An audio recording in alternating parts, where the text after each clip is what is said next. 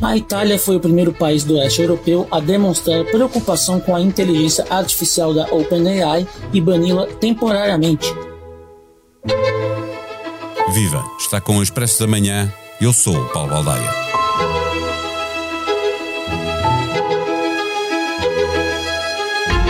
Uma carta aberta, subscrita por mais de mil pessoas, muitas delas do próprio setor, pedindo que se pare por seis meses o desenvolvimento da inteligência artificial, serve de alerta para a constante necessidade de sabermos que caminhos estamos a percorrer.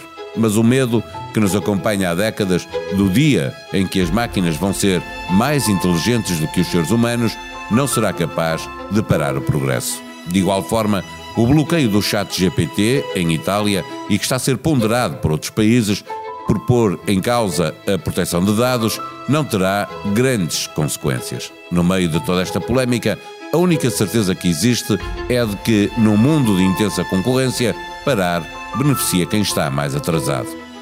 Como o debate é sobre o poder das máquinas versus o poder da inteligência humana, convidamos para esta conversa o Chat GPT, modelo de linguagem que utiliza a inteligência artificial, e Arlindo Oliveira, investigador e professor catedrático no Técnico de Lisboa.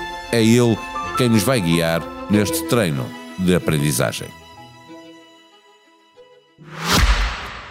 O Expresso da Manhã tem o patrocínio do BPI, eleito o melhor private banking doméstico em Portugal pela revista Euromoney nos Euromoney Global Private Banking Awards 2023. Ser o melhor private banking é um orgulho. Ser o seu banco é uma honra. Este prémio é da exclusiva responsabilidade da entidade que o atribuiu. Banco BPI SA registado junto do Banco de Portugal sob o número 10.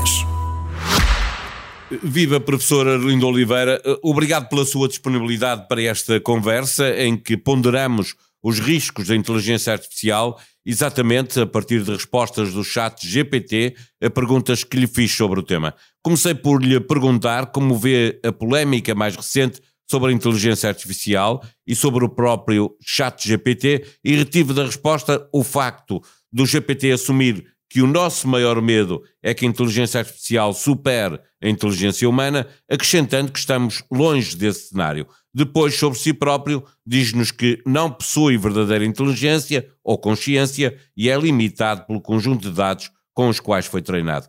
Estamos muito longe de perder a hegemonia da inteligência e pergunto-lhe também, o chat GPT não é verdadeira inteligência, como ele diz? Bom, eu acho que, acho que o chat GPT está com a razão aí, não é? Há logo uma limitação à partida, que ele foi treinado no conjunto de dados fixos, portanto, provavelmente nem sequer conhece estas últimas polémicas e, portanto, está, está, a responder num contexto que era o contexto em que foi treinado, provavelmente há alguns anos atrás, ou pelo menos seguramente há seis meses atrás.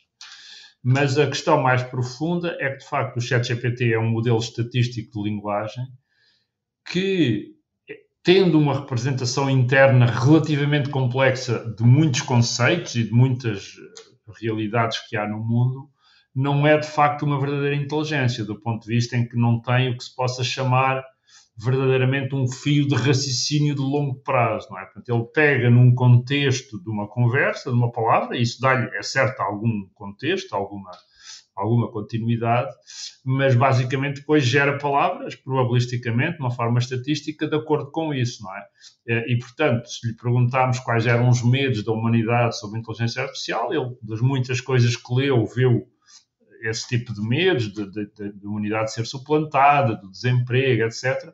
E é com base nessas coisas que leu que responde exatamente nessa linha. Portanto, devemos ver o ChatGPT como uma é uma espécie de, um, de, uma, de uma pintura impressionista da internet, não é?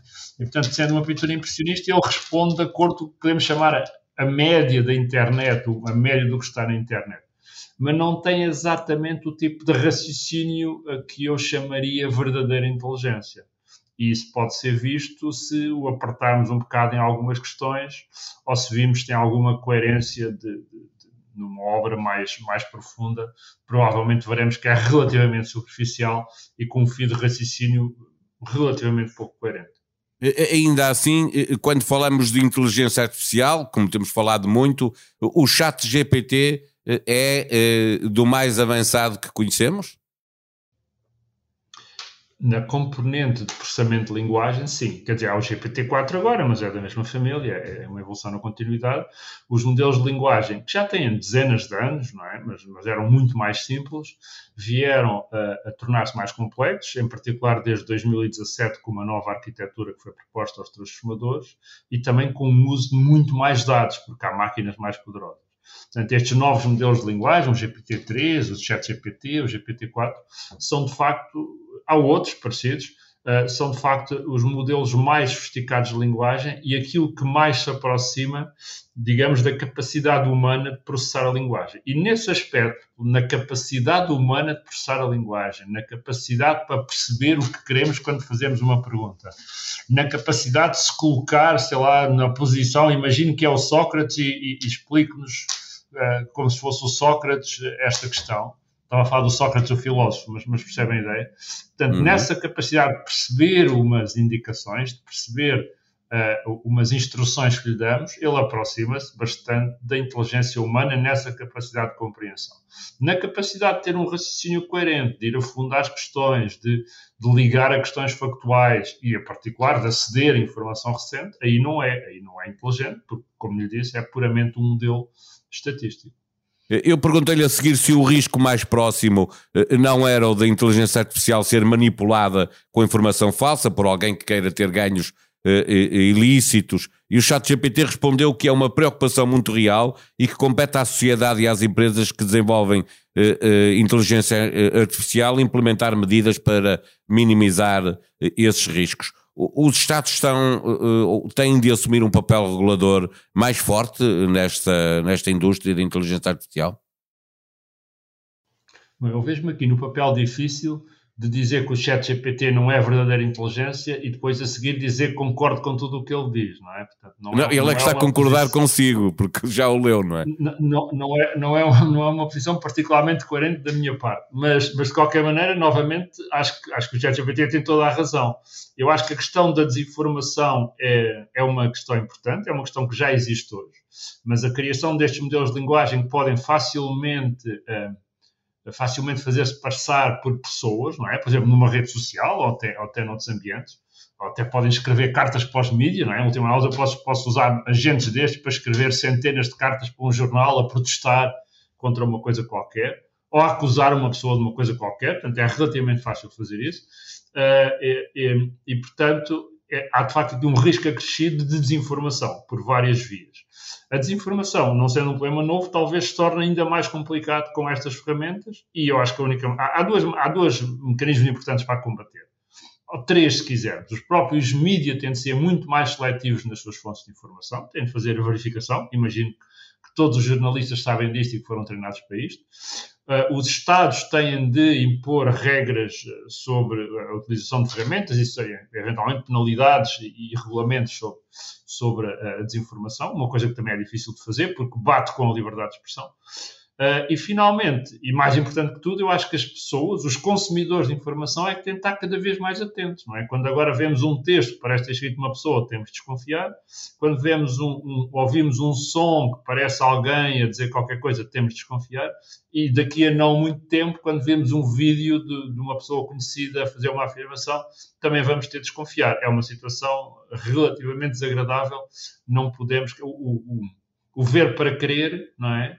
Que durou uns quantos milénios, é capaz de estar quase a desaparecer, porque o ver não vai ser suficiente para crer. Vamos ter de fazer uma validação adicional da informação.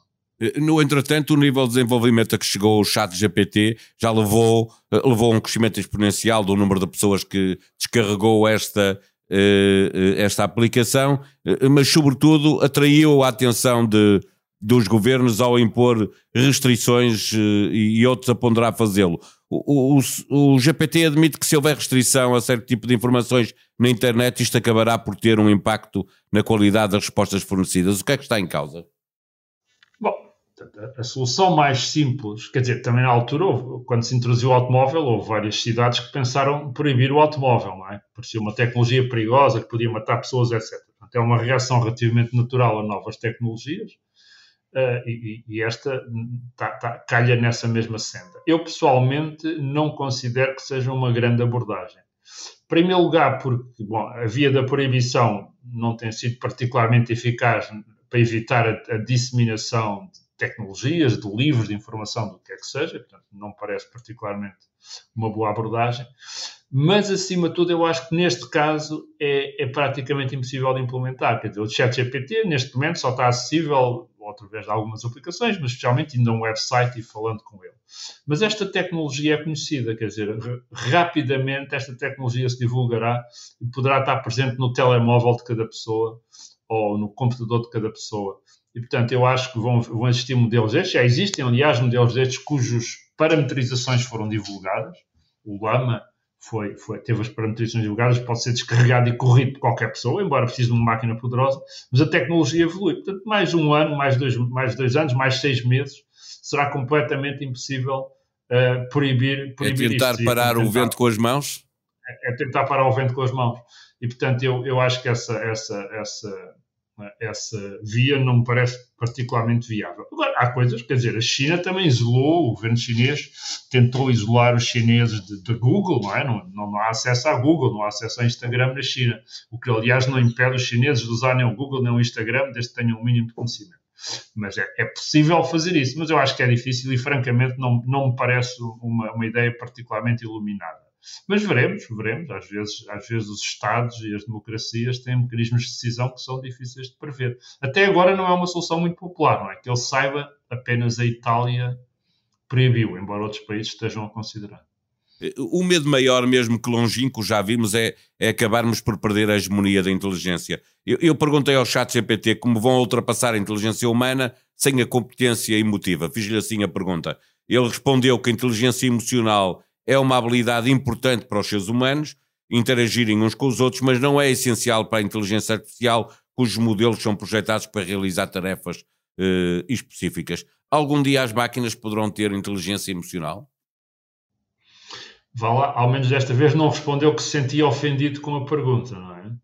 Porque. Aprendeu. Uh, eu, pessoalmente não, eu pessoalmente não considero que as emoções sejam uma coisa assim tão difícil de, de reproduzir no computador.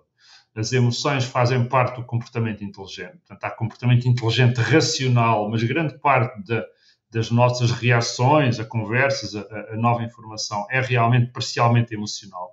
Eu acho que não há, não existem duas coisas que é o comportamento, inteligência racional e inteligência emocional. Há um contínuo, não é?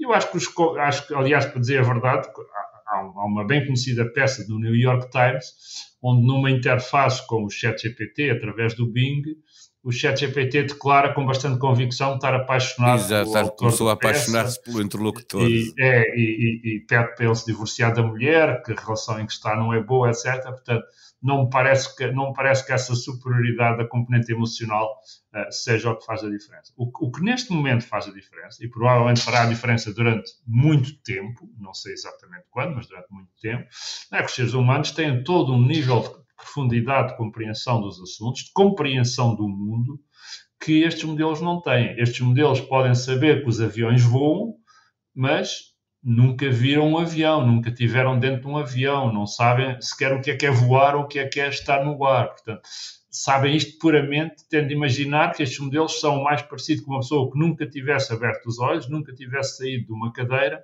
e tudo o que, o, o que viu foi falaram-lhe de aviões e de coisas.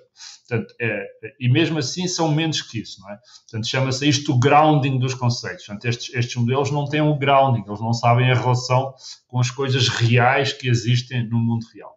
E isso faz uma grande diferença. Depois, os seres humanos têm uma outra coisa, têm uma história, têm, têm planos, têm ambições, têm, bom, têm emoções, seguramente, tudo coisas que afetam profundamente a, a maneira como processamos a informação e como agimos no mundo.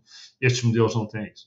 Dito isto, há algumas destas componentes que seguramente vão começar a entrar. Não nos modelos propriamente dito, tal como estão, mas estes modelos vão ser usados para interagir com, uh, com, com, com, máquinas de raciocínio, sejam uma coisa para, para, demonstrar teoremas matemáticos, ou seja, uma base de dados, por exemplo, de contabilidade, ou seja, um motor de busca que pode aceder à internet.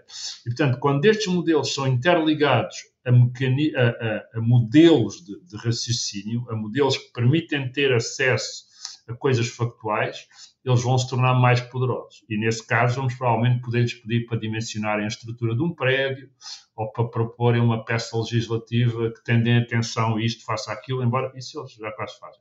Ou que tendem atenção um, um parecer jurídico e uma, e uma situação qualquer possam, possam tomar uma decisão ou elaborar um parecer jurídico. Portanto, eu estou convencido que essas vamos avançar de forma relativamente rápida na maior sofisticação, não dos modelos provavelmente ditos, mas na interação destes modelos com, com outras plataformas. E a moral da história aí é que eu acho que vamos ter de nos habituar a conviver com outros sistemas que começam a exibir componentes cada vez mais significativas da inteligência humana. E, portanto, vai ser um mundo um bocadinho diferente, não é? Nós já estávamos aqui, talvez há, talvez há 12 mil anos, não é? Ou 14 mil, que éramos a única espécie inteligente do planeta, estávamos habituados a isto, não é? Mas já houve outras espécies inteligentes no planeta, por acaso mais parecidas connosco, não é? Os, os Neandertais, Homo farensis, etc. Mas, portanto, nós estamos bastante habituados a ser a única espécie inteligente do planeta. Talvez daqui a uns anos eh, temos de nos habituar a que a coisa seja um bocadinho diferente. Pode não ser uma catástrofe, pode até correr tudo muito bem. Não é? Como Ventura fez dos ciganos um golpe de marketing que hoje assusta os autarcas. No sexto episódio de Entre Deus e o Diabo, Bruno Gonçalves, presidente da Associação Letras Nómadas e ativista pela integração de ciganos, diz a Vítor Matos que o crescimento do Chega e o discurso contra as comunidades ciganas tem normalizado a ciganofobia e levado a que haja atitudes mais discriminatórias sobre um dos grandes temas da semana passada, Ana França, no podcast O Mundo a Seus Pés, conversa com Diana Soller e Manuel Poes Torres.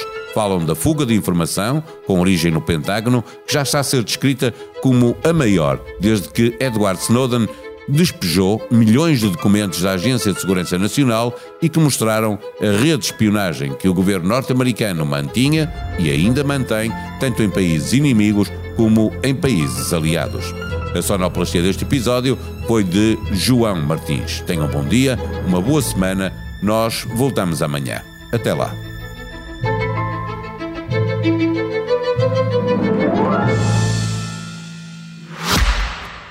O Expresso da Manhã tem o patrocínio do BPI, eleito o melhor private banking doméstico em Portugal pela revista Euromoney nos Euromoney Global Private Banking Awards 2023.